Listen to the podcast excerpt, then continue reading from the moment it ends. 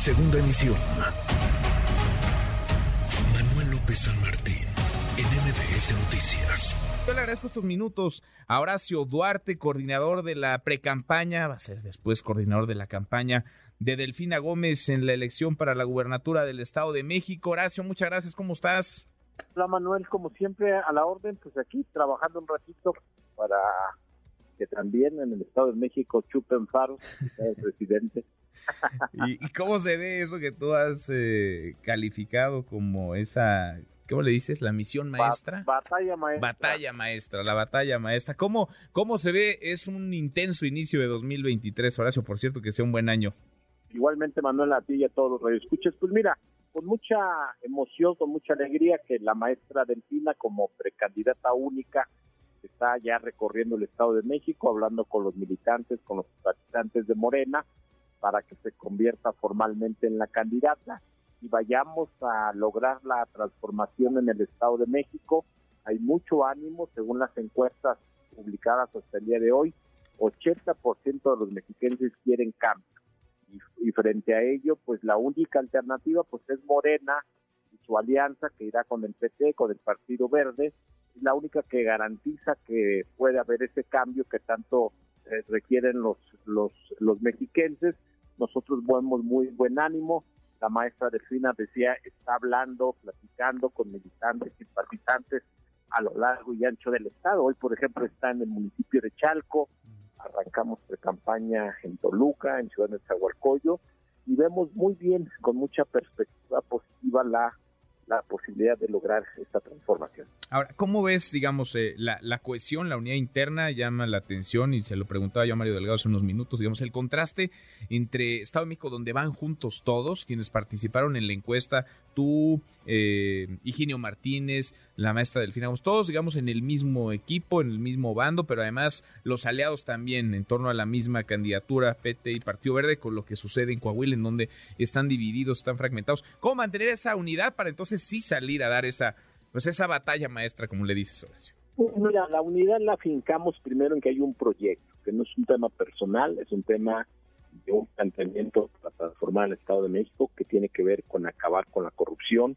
que tiene que ver con generar condiciones para ir eh, resolviendo los graves problemas del Estado, el tema del agua potable, por ejemplo, que es un tema muy importante, y la otra pues con mucha ah, política, en el caso de tu servidor, que pedí, eh, le pedí al presidente mi renuncia para venirme al Estado de México, para regresarme, pues me he dedicado a construir parte de esta unidad para que todos los militantes de Morena ahora en esta pre-campaña estemos sumados, todos los liderazgos, todos los dirigentes, todos los funcionarios que, que son eh, emanados de nuestro partido, estén claros que lo más importante es el proyecto de la transformación en el Estado de México, la esperanza del cambio y que no es un tema personal, que quien sintetiza esta esperanza de cambio pues es la maestra Delfina Gómez en el caso del Estado de México. ¿Y a los de enfrente cómo los ves? Horacio Pampri y PRD van juntos en torno a Alejandra del Moral.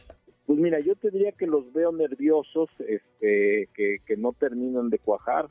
Al final les costó ahí sacar su alianza, Ayer, por ejemplo, la que es ahora precandidata a partir de hoy del PRI, pues pidió nuevamente licencia con tiempo terminado en el, en, el Congreso local. Yo creo que está pensando que no va a ganar y que va a regresar a diputada local.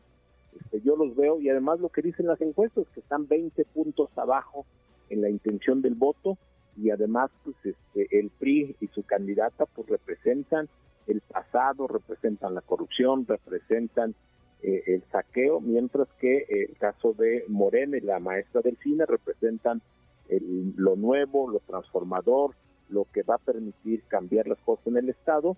Yo veo que hay todas las condiciones para que en junio de este año haya alternancia en el Estado de México. 20 puntos arriba, entonces arranca Delfina, Delfina Gómez, ¿son los números que ustedes traen, Horacio? Sí, sí, sí, 20, lo que se ha publicado en encuestas que, que salen en los medios de comunicación, y que no hacemos nosotros.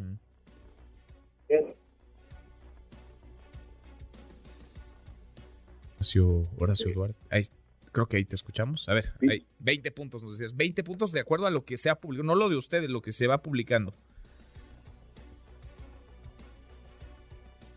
Nada más para, para cerrar esta, esta charla con quien va a ser el coordinador de campaña de Delfina Gómez, es el coordinador de la pre-campaña, ya sabe, esos tecnicismos eh, electorales, es un juego, pues básicamente simulación, porque todo el mundo sabe quién va a ser la candidata, aunque sea precandidata única, Delfina Gómez, Alejandra Moral, para el mismo caso en la coalición Va por México, y de la misma forma con los coordinadores de pre-campaña, que después serán coordinadores de campaña. En fin, por muchas razones el Estado de México acapara la atención. Claro que Coahuila es relevante, pero la del Estado de México, pues es el laboratorio, es la antesala de 2024. El Estado de México, la elección más grande en términos de la, de la gubernatura. Ahora te nos perdías un poco, pero 20 puntos de acuerdo a lo que no ustedes tienen, sino lo que se ha publicado en distintos medios. Así es. Entonces pensamos que incluso se puede ampliar eso. Yo te diría, hay una gran eh, intención de participación, militantes incluso de otros partidos, yo te diría eh, que hay eh, ese interés, la propuesta de la maestra Delfina genera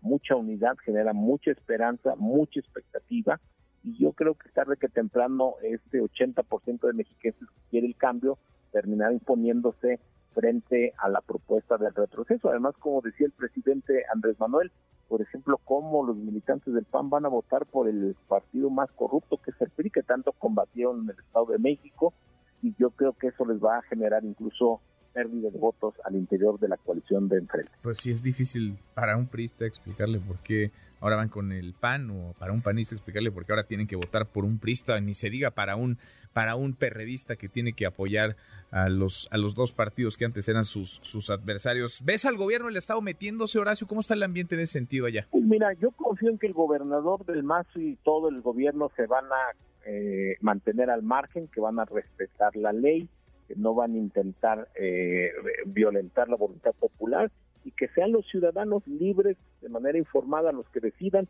Yo confío en que el gobernador va a tener ese comportamiento.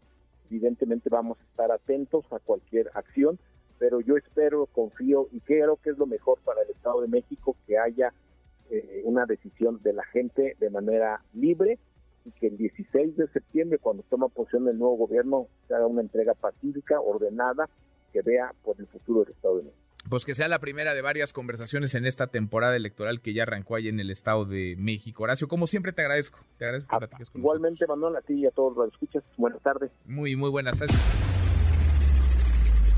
Redes sociales para que siga en contacto: Twitter, Facebook y TikTok. M. López San Martín.